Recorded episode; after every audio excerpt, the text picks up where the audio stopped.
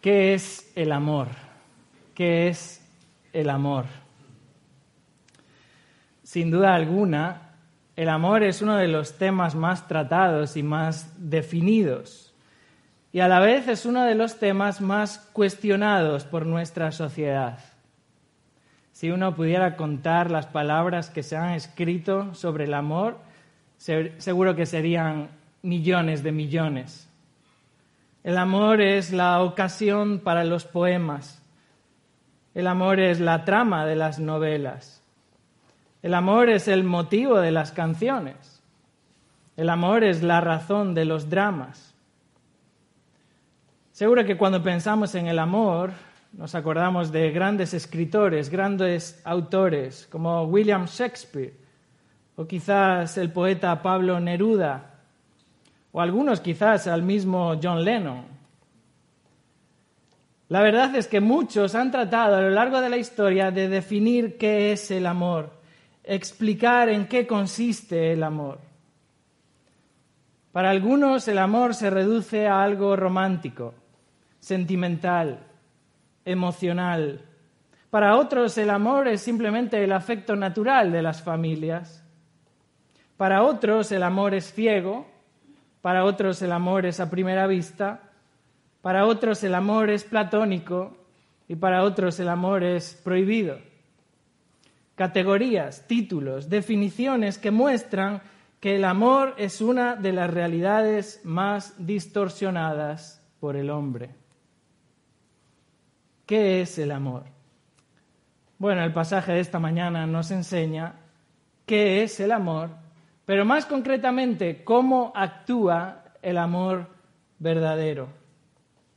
Os invito a que podamos leer en nuestras Biblias en 1 Corintios, capítulo 13, y vamos a dar lectura a los versículos del 4 al 7. 1 Corintios, capítulo 13, comenzando en el versículo 4.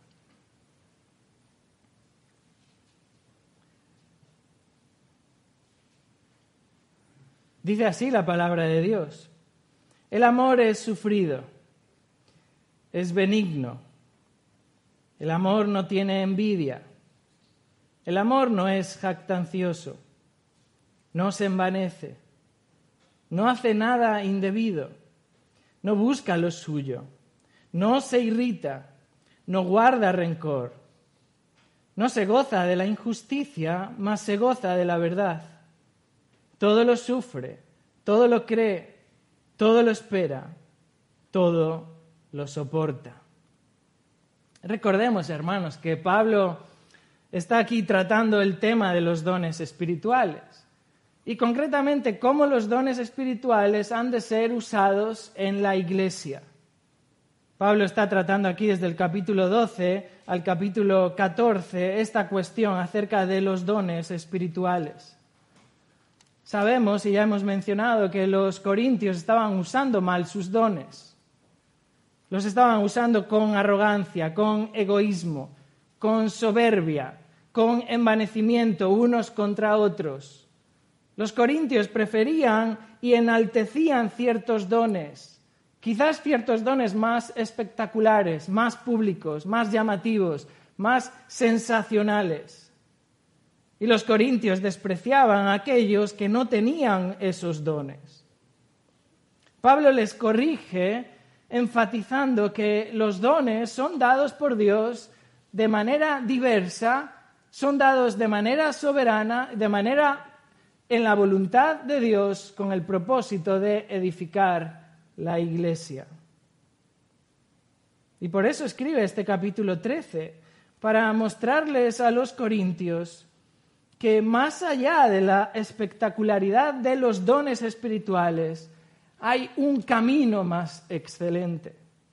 Hay un camino, hay un modo de vida, hay una conducta aún más excelente sobre la que todo don espiritual debe de reposar. Vimos el domingo pasado cómo el amor es algo esencial, es algo indispensable es esencial para poder usar bien nuestros dones espirituales. Puedo tener el don que quiera, el don más llamativo, el don más público, el don más espectacular, pero si no tengo amor, no soy nada. Y en esta mañana, en los versículos 4 al 7, el apóstol describe el amor y lo hace presentando 15 diferentes aspectos en los que los corintios de manera particular tenían problemas. Recordemos, Pablo no está haciendo aquí una explicación del amor. Pablo está lidiando con problemas concretos que tienen los corintios, los cuales desprecian a sus hermanos, los cuales son arrogantes, son soberbios, los cuales se enaltecen por encima de otros. Y Pablo lidia aquí presentando 15 diferentes aspectos del amor. Es interesante que Pablo no describe el amor mencionando 15 adjetivos del amor. Pablo emplea aquí 15 verbos que describen al amor. Por tanto, no se trata tanto de lo que el amor es, sino más bien de lo que el amor hace o de lo que el amor no hace. No son las palabras, no son los adjetivos que cualifican al amor, son las acciones del amor. ¿Qué es lo que hace el amor? Y es interesante también porque estos 15 verbos que encontramos aquí en los versículos del 4 al 7 están todos en un tiempo que implican que es una acción continua. El amor se describe aquí como una serie de 15 verbos que han de ser continuos. No es algo que hacemos una vez o algo que haremos en el futuro, es algo por lo que nos caracterizamos y hacemos continuamente. El amor verdadero actúa y se caracteriza por lo que hace. Así que hermanos, en esta mañana al estudiar estos versículos del 4 al 7, quisiera que viésemos tres grupos de acciones que describen el camino del amor.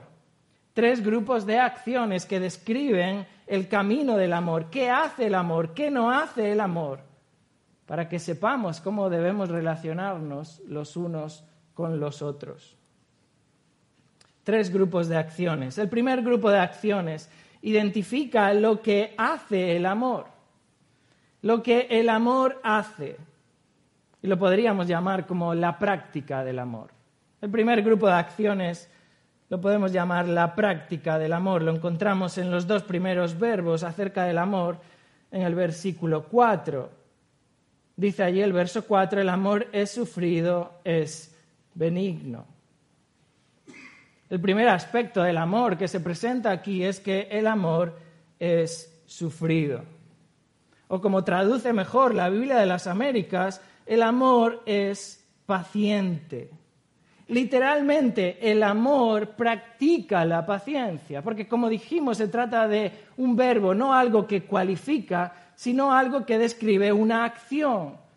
El amor practica la paciencia, no practicó la paciencia, no practicará la paciencia. El amor practica la paciencia de manera continua. Esta paciencia de la que habla aquí se refiere principalmente en relación los unos con los otros. Se habla de una paciencia en relación con las personas. No se trata de una paciencia en relación con las circunstancias o en relación con las situaciones. Fijaros, tampoco se refiere aquí a la voluntad de esperar por un largo tiempo. No es que tengo tal circunstancia y he de esperar. Pablo no está hablando aquí de esa paciencia. Se refiere a la paciencia o al ser sufrido, al hecho de soportar, aguantar sin quejarte soportar sin ánimo de represalias contra el hermano, tener paciencia y no desesperar. Fijaros, es la idea aquí de ser lento para la ira. De esa manera se califica, se explica a Dios en el Antiguo Testamento. Él es lento para la ira. El amor es paciente porque aguanta, soporta, soporta aún las debilidades del el hermano. El amor es paciente porque soporta incluso las rarezas de tus hermanos. El amor es paciente porque incluso soporta aquello que no te gusta de tus hermanos. Somos pacientes cuando soportamos, aguantamos lo que otros nos hacen. No solamente sus debilidades o sus rarezas, sino también aquello que nos hacen.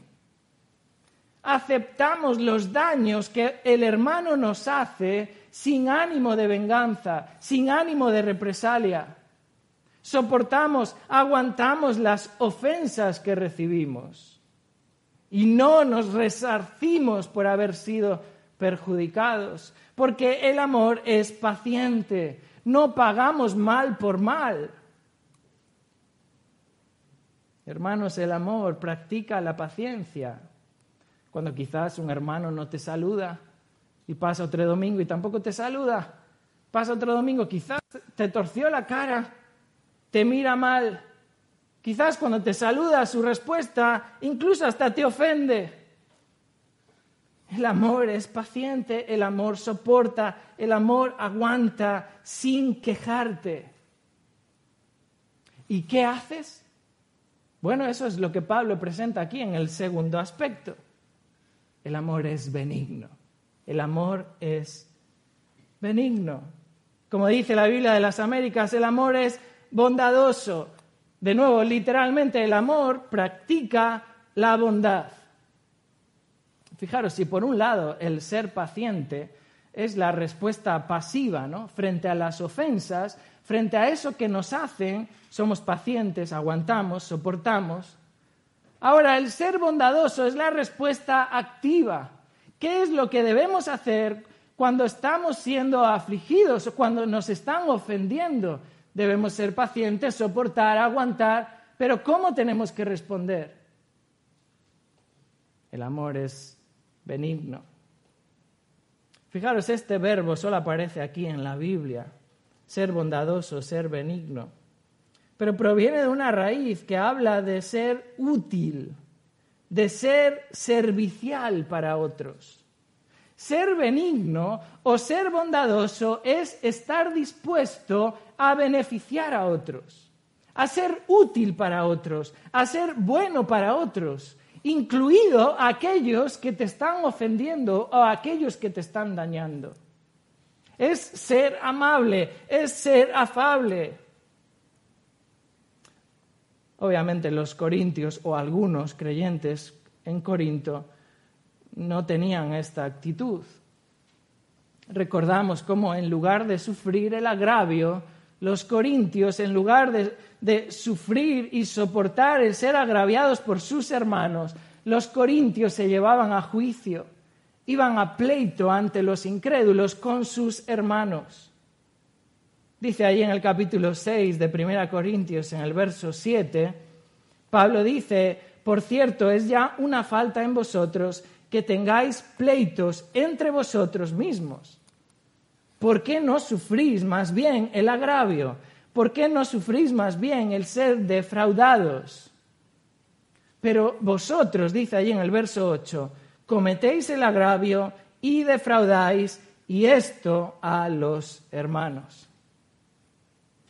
Esto no es amor.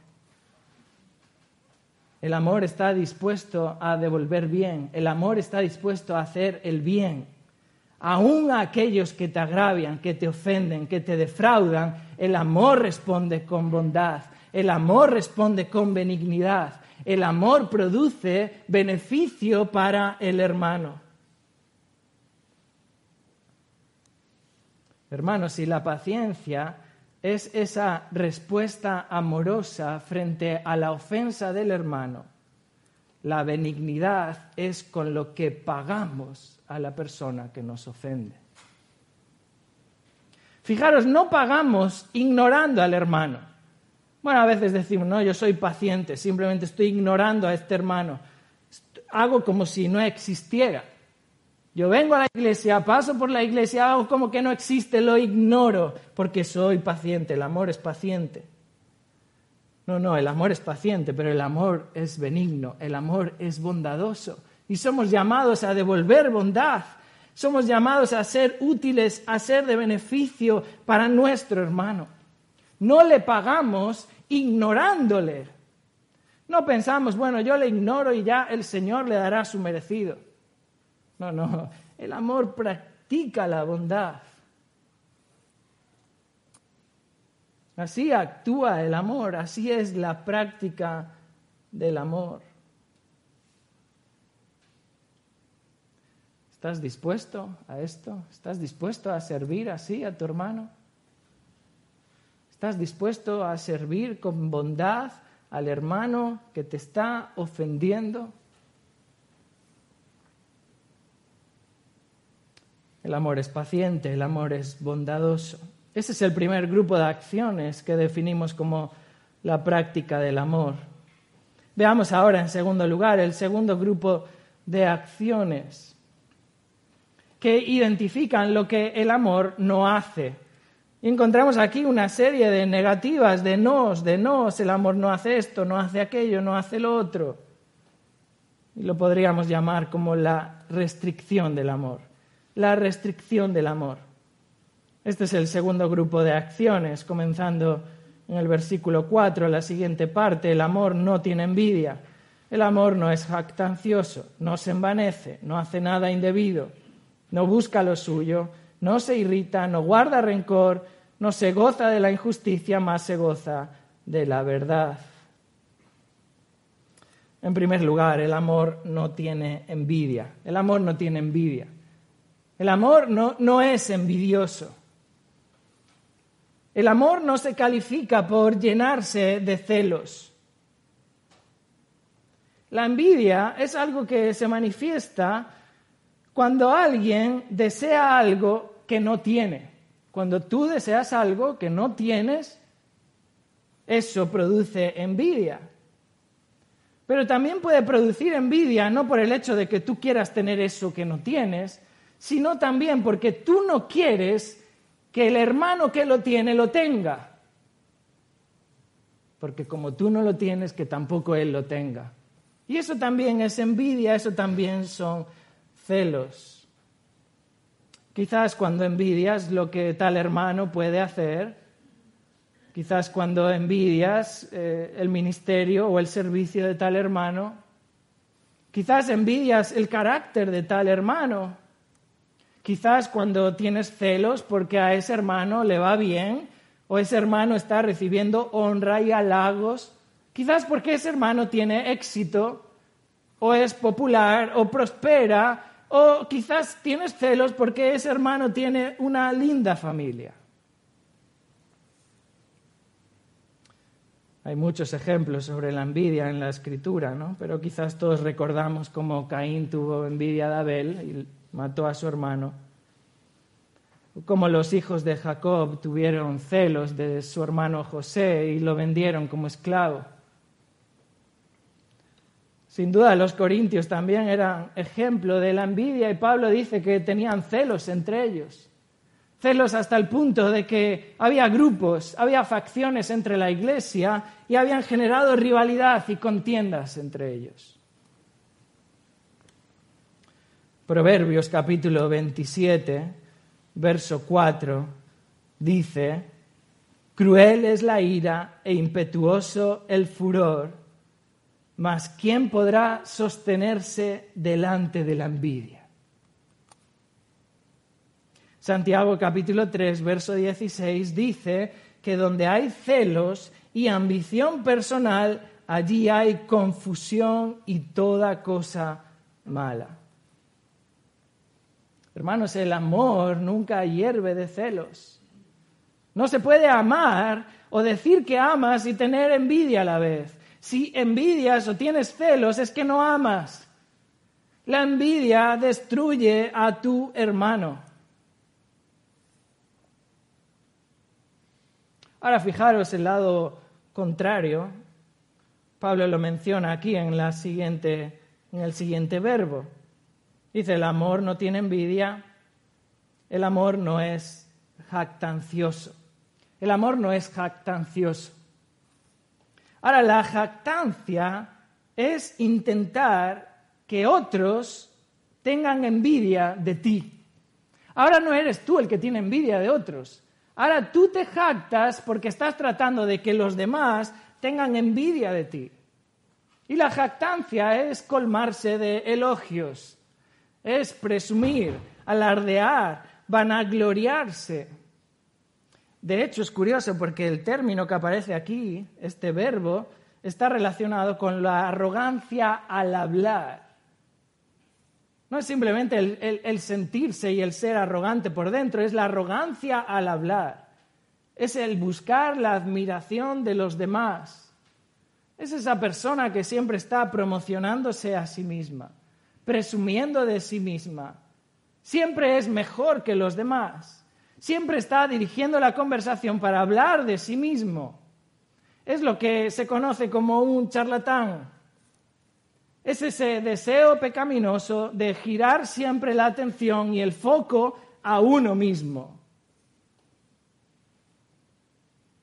Cuando un hermano, ¿verdad?, siempre está hablando de sí mismo. No, sé cómo lo hace, ¿verdad? Pero al final la conversación siempre gira a hablar de él. Tú estás explicando algo, pero siempre este hermano gira y, y al final acabamos hablando de él. La jactancia se elogia, alardea de lo que hace, alardea de lo que tiene, presume. Y así hacían los corintios. Y Pablo les exhorta en el capítulo 4, en el verso 7, y Pablo les dice, ¿quién te distingue? A ver, ustedes, corintios, ¿quién os distingue? ¿Qué, qué tenéis vosotros que no hayáis recibido? Porque esto es lo que produce la jactancia, que es inconsciente de que eso lo ha recibido. Y Pablo dice, y si lo recibiste, ¿por qué te glorías, por qué te jactas como si no lo hubieras recibido? Más adelante en el capítulo 14, verso 36, el apóstol Pablo también les exhorta, en el capítulo 14, verso 36, y les dice, ¿acaso ha salido de vosotros la palabra de Dios? ¿Sois vosotros el origen de la palabra de Dios? ¿O es que solo a vosotros ha llegado la palabra de Dios? El amor no es jactancioso. El amor no busca elevarse a sí mismo. Un corazón que ama es un corazón humilde que no busca ensalzarse. Por eso Pablo añade en el versículo 4 y ahora menciona que el amor no se envanece. El amor no se envanece. Y envanecerse se refiere a tener una concepción de uno mismo más allá de todo límite. Es una concepción exagerada de uno mismo. Es el hecho de ser arrogante. Pero es la idea de como aquel que, que se hincha, se infla de tal manera, hablando de sí mismo, con orgullo, con soberbia, y al final se envanece.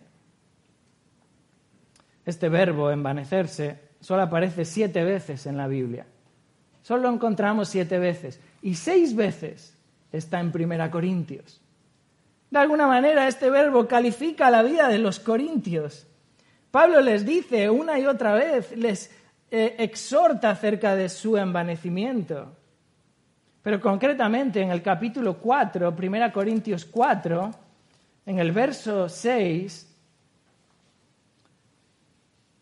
1 Corintios 4, verso 6, Pablo dice, pero esto, hermanos, lo he presentado como ejemplo en mí y en Apolos, por amor de vosotros, para que en nosotros aprendáis a no pensar más de lo que está escrito. No sea que por causa de uno os envanezcáis unos contra otros. Y esto es lo que estaba pasando en la iglesia en Corinto. Se estaban hinchando, se estaban inflando de orgullo, de soberbia, pensando quizás que sabían más que otros o que tenían más que otros. Hermanos, nos envanecemos cuando nos inflamos de soberbia, quizás pensando que sabemos más que otros, quizás pensando que tenemos un ministerio mejor que otro, tenemos hacemos algo en la iglesia que otros no hacen,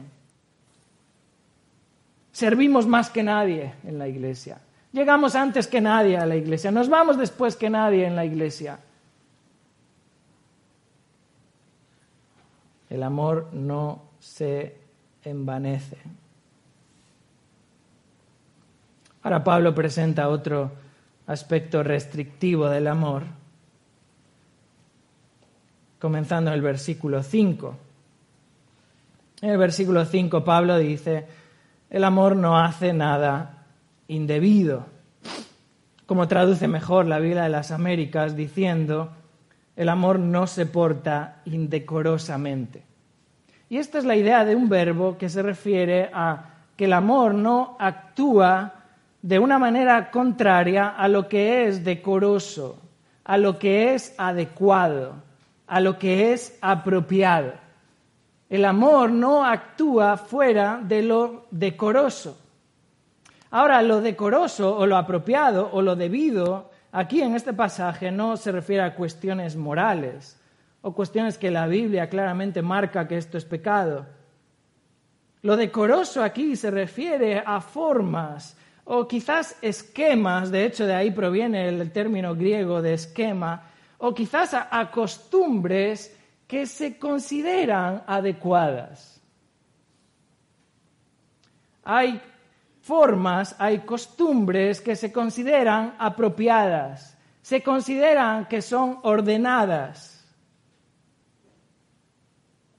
Por ejemplo, hermanos, cuando tenemos el tiempo de lectura bíblica durante las mañanas y el tiempo de oración, tratamos de que nadie esté entrando o saliendo, porque queremos que ese sea un tiempo de que la gente podamos estar centrados en que estamos escuchando la voz de Dios. No queremos que nadie esté entrando y saliendo, y por eso a veces lo sugieres y llegas a esa hora un poco tarde, te dejan esperando en la puerta. Claro, el amor no hace nada indebido. Uno podría coger y no, yo no voy a estar aquí esperando, estoy cansado, entro y me siento. Pero eso no es lo decoroso, eso no es lo apropiado. A veces uno no quiere, ¿verdad?, que los eugieres o que nadie le diga dónde tiene que sentarse. Yo ya sé, yo ya, yo ya veo los sitios. Pero a veces lo ordenado, lo apropiado, lo adecuado, lo decoroso es permitir que el hermano nos ayude porque Él sabe todos los que han venido o vendrán y sabe el lugar mejor para donde ponerme, por amor no solo a mí, sino también al resto de mis hermanos. Cuestiones que se consideran decorosas o apropiadas o adecuadas. El amor no se comporta de una manera indecorosa o deshonrosa hacia lo que se considera lo adecuado.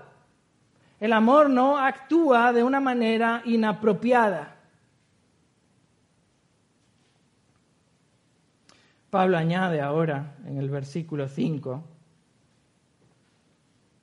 un siguiente verbo restrictivo acerca del amor. Y Pablo añade diciendo, el amor no busca lo suyo, el amor no busca lo suyo. Ahora, este buscar no es como el que ha perdido las llaves y está ahí buscando para poder encontrar las llaves. Ya sé que esto no pasa a nadie. Se trata aquí de un desear, un procurar, un esforzarse eh, por, por algo, dedicar esfuerzo en eso, procurar eso. ¿Y qué es eso? Lo mío. Lo de uno mismo, lo propio, ese es deseo de interesarse solo por lo mío. Yo lucho, me esfuerzo, trabajo por lo mío. Y eso obviamente es lo que se conoce como el egoísmo. Y eso es lo que hacían los corintios, y lo hemos estudiado con el tema de lo sacrificado a los ídolos, ¿verdad? Los corintios decían, bueno, a mí no me importa lo que mi hermano piense, a mí no me importa cuál sea la opinión de mi hermano, yo tengo libertad en Cristo para poder participar, porque esto, es carne, ha sido sacrificada a ídolos, pero ¿qué es un ídolo? Un ídolo no es nada, solo hay un Dios vivo y verdadero. Por más sacrificio que haga un ídolo, esto sigue siendo carne. Es barata, es rica, la compro y la como. ¿Y qué me importa mi hermano? El amor no busca lo suyo.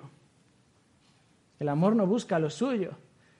El amor se interesa por el, derecho del otro. No, no, no, no simplemente porque tienes derecho y libertad, entonces lo actúas, sino que al revés, aunque tienes derecho y libertad, no lo haces por amor al hermano. Por eso Pablo les dice allí en el capítulo 10, verso 24, capítulo 10, verso 24, ninguno busque su propio bien, sino el del otro. Y luego más adelante, en el verso 33, vuelve a enfatizar lo mismo, capítulo 10, verso 33. Como también yo en todas las cosas agrado a todos, no procurando mi propio beneficio, sino el de muchos para que sean salvos. El amor no busca lo suyo. El amor sacrifica sus derechos, cede sus intereses personales. El amor renuncia incluso a la libertad de uno para no satisfacerse a uno mismo, sino satisfacer al hermano. Ser de beneficio para mi hermano.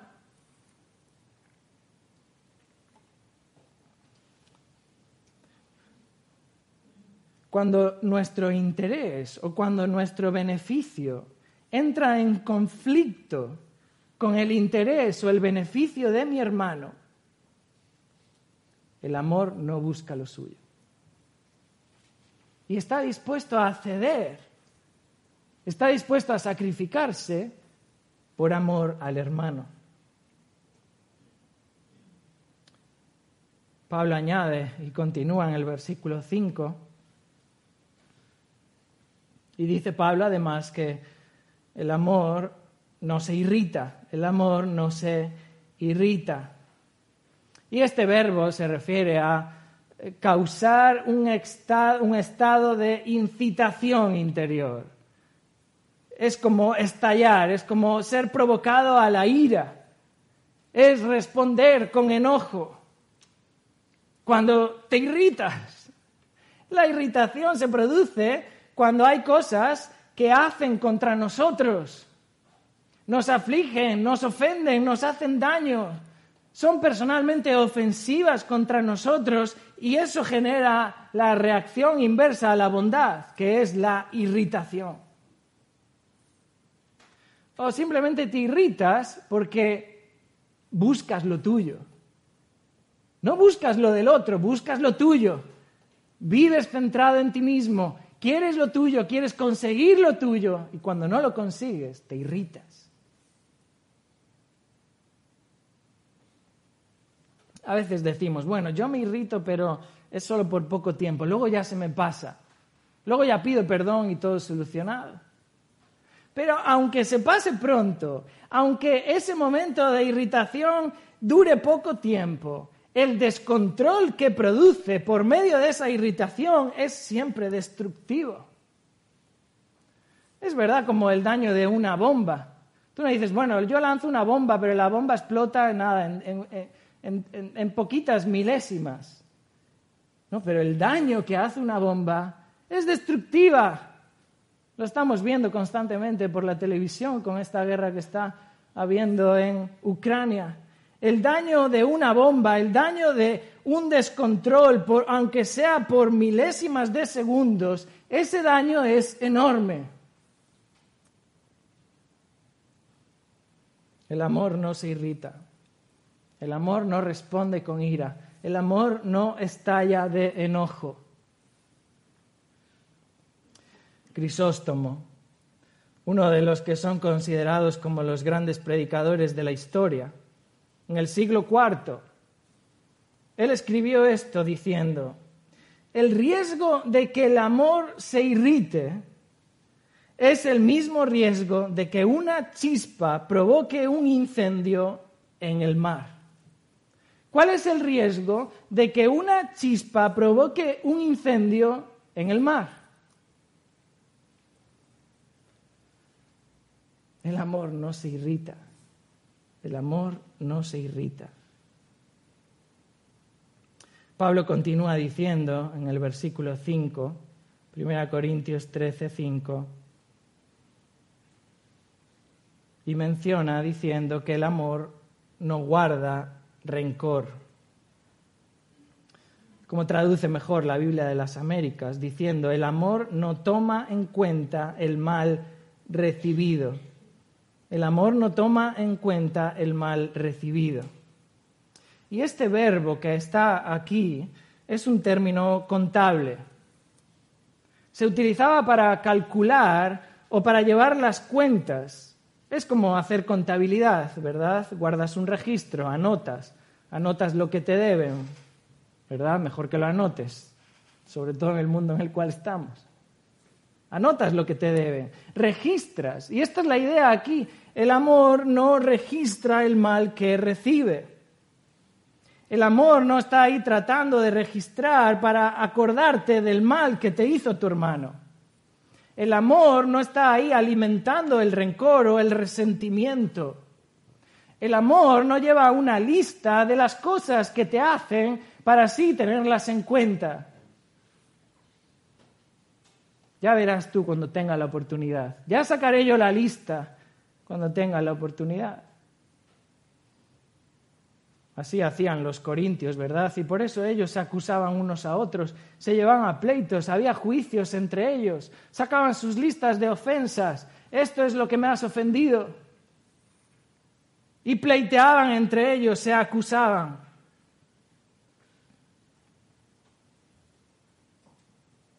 Cuando estás tomando nota, ¿verdad? De todo aquello en que te ofenden. A veces no tomas nota, pero tienes tan buena memoria ¿Qué te acuerdas del día, de la hora, de lo que te dijo? Te lo guardas, te lo guardas con el propósito de utilizarlo en su contra. El amor no toma en cuenta el mal recibido. El amor elimina el registro de ofensas, el registro de faltas. Esto sucede mucho, ¿verdad?, en los matrimonios. ¿Verdad? Se cuenta una historia de un matrimonio que continuamente se estaban ofendiendo, así que fueron aconsejados de que cada vez que recibieran una ofensa por parte del cónyuge, tomaran nota en un papel y anotasen cuál había sido la ofensa con el propósito de luego poder discutirlas entre ellos. Así que pasaban los días en la semana y el marido escribía notas. Las ponía ahí en su cajita. La esposa hacía lo mismo, escribía sus notas cada vez que era ofendida por su cónyuge y las ponía también en su cajita. Al final de la semana trajeron las dos cajitas, las echaron sobre la mesa y empezaron a leerlas. Así que uno de ellos empezó a leer todo lo que su cónyuge había escrito porque le había ofendido. Es que no haces esto, es que no haces lo otro, es que me dijiste esto, me tenías que haber dicho aquello. Una lista interminable. Y ahora le tocó al otro cónyuge, cogió su lista también para leer todo aquello que su cónyuge había escrito por las ofensas. Pero este cónyuge, a medida que iba leyendo, iba llorando. Leía una nota, lloraba. Leía otra nota, lloraba. Leía otra nota, lloraba más. Finalmente estaba llorando desconsolado por todo lo que este cónyuge había escrito en esas notas. Cuando ambos estuvieron leyendo, uno había escrito todas sus ofensas. El otro había escrito, te amo, te amo, te amo, te amo, te amo.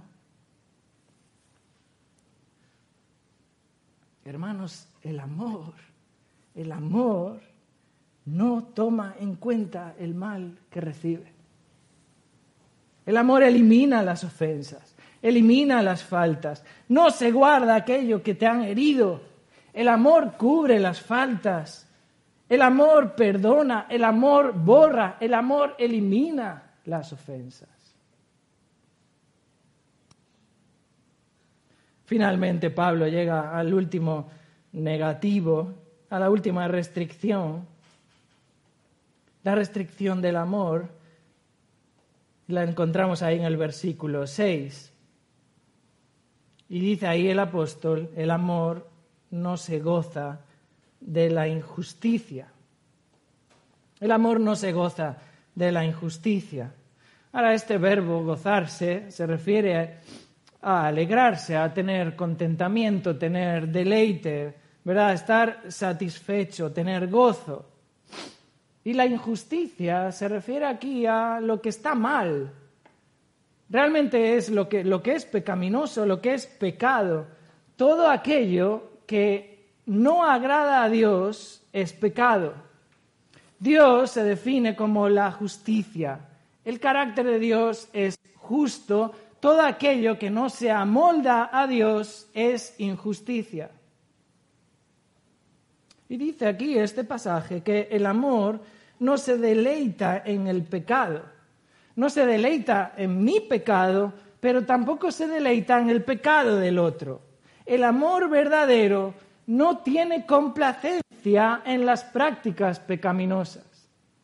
Por eso, hermanos, la disciplina en la iglesia es una práctica de amor. El ejercer la disciplina dentro de la iglesia es una muestra, una evidencia del amor. Porque el amor no se goza de la injusticia. Los corintios estaban envanecidos, ¿verdad? Con esa situación que estaban consintiendo el pecado dentro de ellos. Había un pecado de fornicación en medio de ellos y los corintios lo tapaban, lo, lo cubrían. Estaban envanecidos con esa situación. Fijaros que Pablo les dice ahí en el capítulo 5, verso 1, de cierto se oye que hay entre vosotros fornicación, y tal fornicación cual ni aún se nombra entre los gentiles, tanto que alguno tiene la mujer de su padre. El amor no se goza de la injusticia y por eso Pablo les exhorta para que traten con tal persona. Y por eso termina el capítulo 5 eh, en el verso 13 diciendo, quitad pues a ese perverso de entre vosotros. Ahora más adelante Pablo empieza a hablar también acerca de los injustos, aquellos que no se amoldan a la justicia de Dios. Y fijaros ahí en el capítulo 6 cómo Pablo describe a los injustos. Capítulo 6, verso 9. Capítulo 6, verso 9. ¿No sabéis que los injustos no heredarán el reino de Dios? No erréis. Y empieza aquí a describir a los injustos Pablo les dice, estos son fornicarios, estos son idólatras, estos son adúlteros, estos son afeminados, incluyendo en ese término aquellos que son travestis o aquellos que son transgénero. Pablo habla incluso de los homosexuales, recogiendo también, incluyendo a las que son lesbianas. Pablo continúa la lista y ah, menciona a los ladrones, a los avaros, a los borrachos, a los maldicientes, a los estafadores. Esto describe la injusticia. Ahora, el amor, el amor genuino, el amor verdadero, no se goza en la injusticia. El amor verdadero no tiene contentamiento donde hay pecado. El amor verdadero no es inclusivo con el pecado. El amor verdadero no se alegra, no se contenta con el pecado del hombre. Por el contrario, fijaros cómo continúa el verso 6, por el contrario, el amor se goza de la verdad. El amor se goza de la verdad. Y, es interesante porque este verbo gozarse, que aparece aquí en la segunda parte de este versículo, es un verbo diferente. La Reina Valera traduce el mismo verbo, pero tiene una idea diferente, porque incluye un prefijo que habla de participar con. El amor participa con la verdad. El amor se goza junto con la verdad. El amor se alegra, se regocija junto con la verdad. Y la verdad aquí se refiere a lo que es verdadero, a lo que es recto. De hecho, es, es lo opuesto a la injusticia. Por tanto, el amor, el amor genuino, se identifica, participa junto con la verdad. El amor, hermanos, siempre está del lado de la verdad. El amor genuino se opone al error el amor genuino se opone a la falsedad. Por tanto, hermanos, el amor no puede tolerar el error. El amor no se goza con el error. El amor no se goza con la falsa doctrina. Hermanos, el amor no es ecuménico. El amor se goza y se regocija con la verdad. El amor no es tolerante con el error. No es posible la unidad en amor sin la verdad.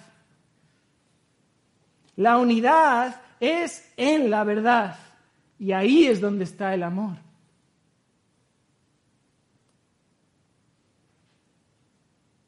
Pablo de una manera excelente nos presenta aquí este, este camino excelente del amor. Hemos visto aquí estos ocho negativos. Este es el segundo grupo de acciones, lo que podríamos denominar como la restricción del amor. Veamos ahora por último el tercer grupo de acciones. Este tercer grupo del verso 7 identifica lo que el amor puede hacer. Y lo podemos llamar el alcance del amor, hasta dónde alcanza el amor. El alcance del amor. Dice el verso 7, todo lo sufre, todo lo cree, todo lo espera, todo lo soporta. Ahora Pablo concluye esta descripción del amor mediante cuatro afirmaciones absolutas de lo que el amor puede Fijaros, todas incluyen este adjetivo todo. Todo lo sufre, todo lo cree, todo lo espera, todo lo soporta. Cada uno de los verbos, de los cuatro verbos que hay en este versículo, incluye este todo. Pablo está enfatizando de una manera extrema el alcance del amor. Ahora, este todo que encontramos aquí en cada uno de estos verbos no es un todo en absoluto. Este es un todo dentro del estándar divino. Decir que todo lo cree no quiere decir que también cree lo incorrecto o que también cree el error, porque si no estaría contradiciendo lo que acaba de decir en los versículos anteriores. Este todo habla en el ámbito del estándar divino, de lo que agrada a Dios. Ahora, la primera frase dice, todo lo sufre, todo lo sufre. Y este verbo se refiere a eh, soportar dificultades, soportar problemas. Este verbo aparece cuatro veces en la Biblia y siempre se traduce en la Biblia como soportar. De hecho, Pablo lo usa aquí en el capítulo 9, verso 12, capítulo 9, verso 12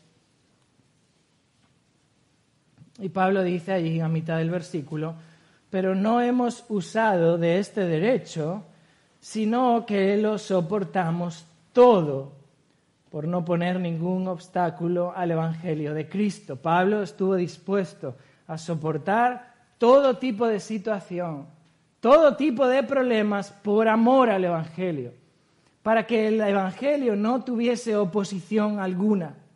Pablo soportó todo.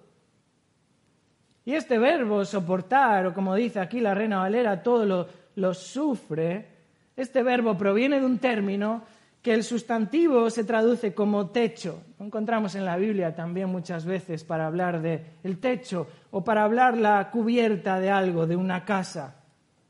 Allí cuando bajaron al paralítico, ¿verdad? Y abrieron un hueco en el techo, se emplea esta misma palabra. El techo se refiere a aquello que, que cubre y aquello que protege. El techo, ¿verdad? Lo notamos cada vez que llueve, soporta las lluvias, el techo soporta las tormentas, el techo aguanta, ¿verdad? Lo que está en tu contra. Lo que eh, va a caerte encima, ese techo lo soporta, nos resguarda, nos protege. Y esta es la idea aquí de este todo lo sufre. El amor es ese techo capaz de soportar. El amor es ese refugio en el cual estamos protegidos, resguardados, porque el amor soporta. El amor soporta la aflicción. El amor soporta los problemas. Además, Pablo añade y continúa y dice que el amor todo lo cree. El amor todo lo cree. Y este creer se refiere a aceptar algo, considerar algo como verdadero, considerar algo como digno de confianza. Cuando crees en algo es que aceptas eso y lo consideras verdadero, digno de confianza. Esta es la idea de que el amor no sospecha, el amor no duda, el amor no desconfía, el amor no piensa mal del hermano. Obviamente no se trata de un amor ingenuo o un amor sin capacidad de discernir o un amor sin capacidad de ver el bien o sin capacidad de ver el mal. Ya dijimos que el amor se, goza en la verdad, el amor no se goza en el pecado. No es un amor ingenuo, es, es un amor que empieza siempre confiando es el amor empieza siempre confiando, no desconfiando. Fijaros, según este versículo, es mejor que otros abusen de tu confianza y no que tú sospeches de un hermano sin razón.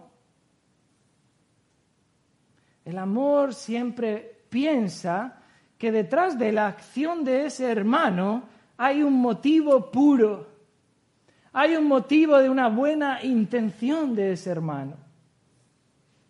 El amor no está pensando, bueno, es que este, mira lo que me dijo, me lo dijo porque el otro día yo fui y le dije. No, es que él me, vino a saludar porque en realidad él quiere algo de mí. Seguro que el próximo domingo me va a pedir un favor.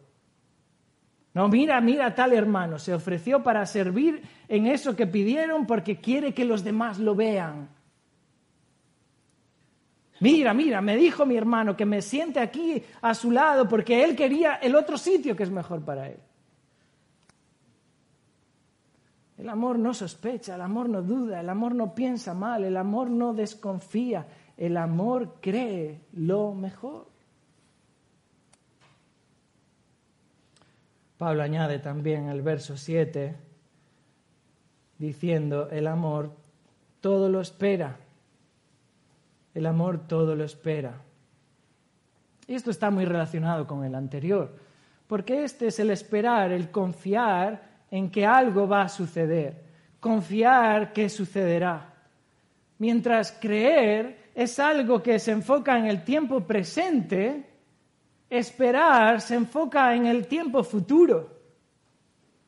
Y aquí está la idea, cuando un hermano no cumple con lo que se espera de él, cuando un hermano falla, cuando un hermano no hace lo que debería haber hecho, el amor mira hacia el futuro y espera.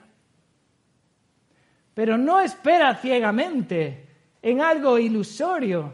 El amor espera en la obra de Cristo, en ese hermano.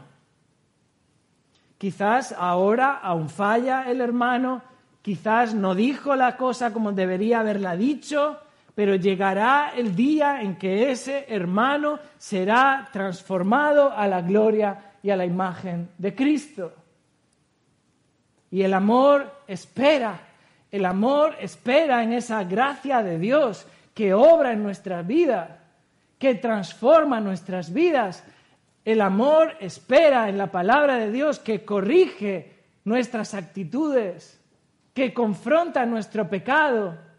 El amor espera. El amor comprende que el fracaso puntual de un creyente no es el final. Mientras la gracia de Dios esté operando en ese hermano, el fracaso nunca es definitivo. El amor espera. Y finalmente Pablo concluye en el versículo 7 diciendo que el amor todo lo soporta. El amor todo lo soporta. Y este verbo soportar es, un término militar.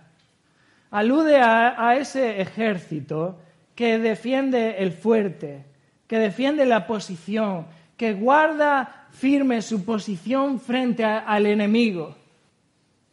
Es esa idea de resistir, es esa idea de mantenerse firme, aun cuando estás recibiendo oposición, aun cuando estás recibiendo ataque, el amor persevera, el amor no se rinde, el amor permanece frente a problemas, frente a aflicción, frente a circunstancias adversas, permanece estable.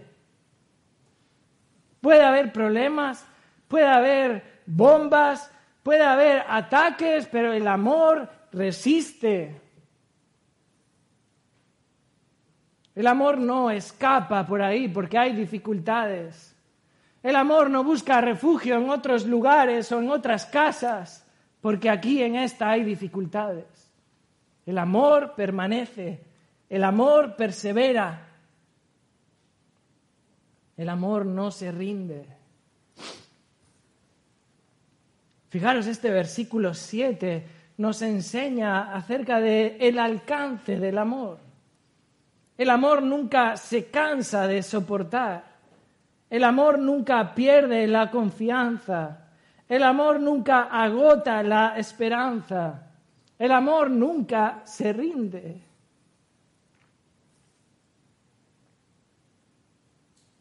Este es el amor.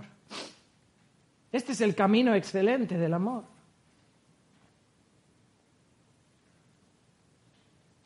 Sin duda alguna, este es, este es el amor que trae gozo en la iglesia, que trae madurez a una iglesia. Este es el amor que trae gozo en las familias. Este es el amor que trae alegría a los matrimonios. Este es el amor que, que, cura. Este es el amor que sana. Porque este es el amor de Dios.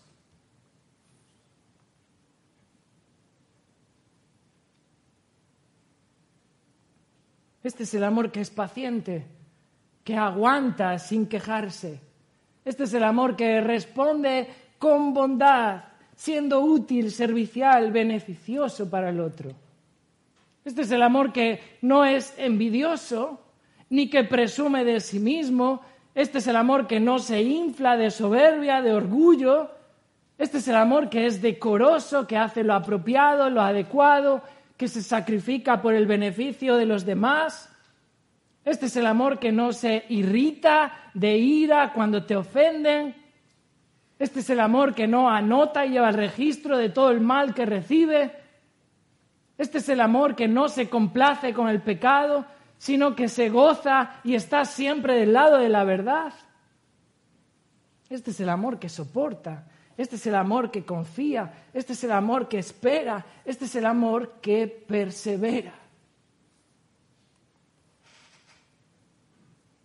Y hermanos, este es el amor de Cristo. Este es el amor de Cristo.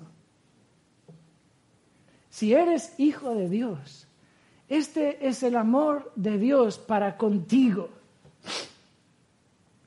Aquel que es paciente con las ofensas que le has hecho, que está esperando para que vengas al arrepentimiento.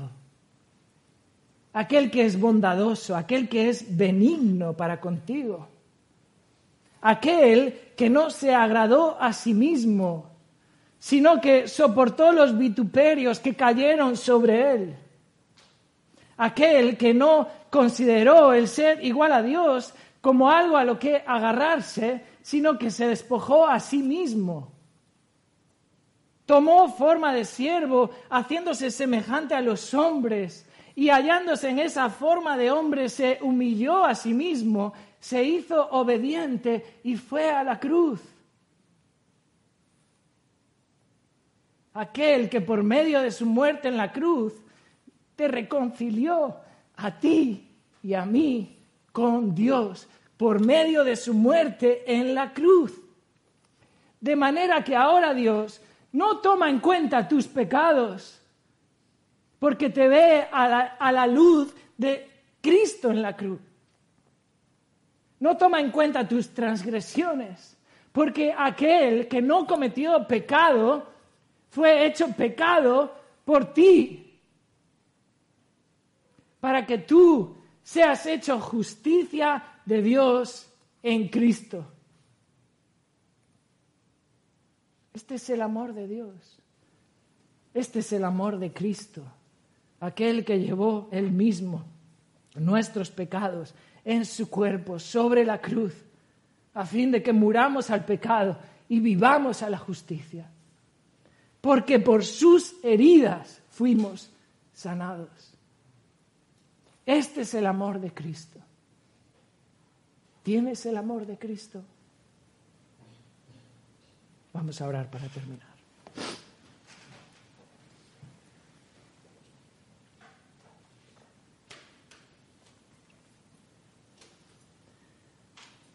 Señor, te damos gracias en esta mañana por tu palabra. Te damos gracias por la manera en la que tú te has revelado, siempre de una manera eh, perfecta, suficiente. Te pido, Señor, que tu palabra obre nuestros corazones, que ésta sea efectiva, trayendo salvación a los incrédulos y trayendo santificación a aquellos que hemos creído en ti. Te damos gracias, Señor, por el amor con que nos has amado.